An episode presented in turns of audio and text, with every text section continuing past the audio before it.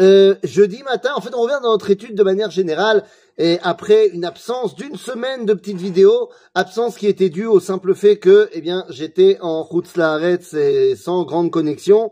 Et, euh, et, voilà, et je m'en excuse. Mais ça y est, on reprend les bonnes habitudes. Et aujourd'hui, le point paracha, les amis. Et dans notre point paracha, eh bien, ça y est, nous sommes arrivés à la paracha de Kitissa. Paracha de Kitissa, c'est la paracha évidemment du Vaudor. Et j'aimerais qu'on prenne la pleine mesure de cette histoire du Vaudor. Nous dit la Torah, dans la fin de la paracha de Yitro, donc la fin du dévoilement au Mahamad al-Sinai, on nous dit la chose suivante. Lota asuniti Eloe kesef, asu lachem. Voilà le verset dans le livre de Shemot, au chapitre 20, au verset 19.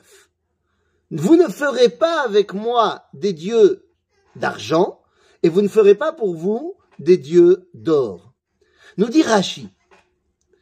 Eloé Kesef, les dieux d'argent dont il est fait référence, ça vient nous expliquer que les Krouvim, les chérubins, vous savez, ces statues qu'il y avait sur le Haron Abrit, sur l'arche d'alliance, eh bien, ne peuvent pas être faits en argent.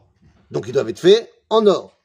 Seulement après, lorsqu'on nous dit Eloé Zahav Lota Lachem, eh bien cela veut nous dire, nous dit Rashi, que lorsque vous faites les chérubins en or, donc, ils ne doivent pas être faits dans vos synagogues, mais ce n'est que au Beth Amikdash, dans le Kodesh HaKodashim, sur la Ronabrit. Voilà l'explication de Rashi. Seulement deux secondes. Eh bien, cela veut dire que si on fait des krouvim, des statues en or, pas au Beth Amikdash, dans le Kodesh HaKodashim, ça s'appelle Elout, de l'idolâtrie. Mais ça veut dire surtout que les krouvim, même s'ils sont faits au bon endroit, ils sont appelés dans la Torah Eloé Zahav. Ils sont appelés des, alors j'aime pas le mot en français, des divinités d'or. Très très bizarre cette histoire. Comme si faire une statue en or pouvait être quelque chose qui représente le divin. Mhm. Ça commence à sentir quelque chose de connu. Mais qu'est-ce que c'est d'abord un crouve, un chérubin? Eh bien, nous dit le livre de Baruch a un crouve personnel. Et de quoi j'en parle? En fait, un chérubin, un crouve, en français, c'est un moyen de transport. Une moto, euh, un, cheval, ce que vous voulez. Eh, je m'explique. Dans toutes les cultures de l'époque, les différentes divinités, la statue des différentes divinités, est représentée sur un moyen de transport lui est propre. En général, c'est une créature avec des ailes. On connaîtra l'un des Krouvim les plus connus dans la culture occidentale, c'est le fameux Pégase, le cheval ailé, donné par Zeus à Persée. Mais attendez, est-ce que c'est uniquement quelque chose de goy? Nous dit le livre de Teilim au chapitre 18 au verset 11, Vayirkav al Krouv Vayaof Vayede al Kanferoach. Nous dit le Teilim qu'Akadosh Baruch a lui aussi son moto, sa moto, son crouve. Il chevauche son chérubin et il s'envole aux quatre vents. Mais attendez, mais alors qu'est-ce que ça veut dire? Ça veut dire quoi? Que le crouve serait le moyen de transport de Dieu? Ça veut dire quoi le moyen de transport de Dieu? Eh bien cela veut dire celui qui transmet la volonté du Créateur. En d'autres termes, celui qui transmet la volonté du Créateur s'appelle Krouv. Dans le langage de la Torah, Elohim. Aha. Ainsi donc, Moshe, qui est celui qui transmet la volonté divine, s'appelle Elohim. Ben oui, dans le livre de Shemot au chapitre 4, au verset 16, on va nous dire, lorsque Dieu s'adresse à Moshe, il lui dit, ou lecha et il parlera au peuple. C'est, on parle de Aaron.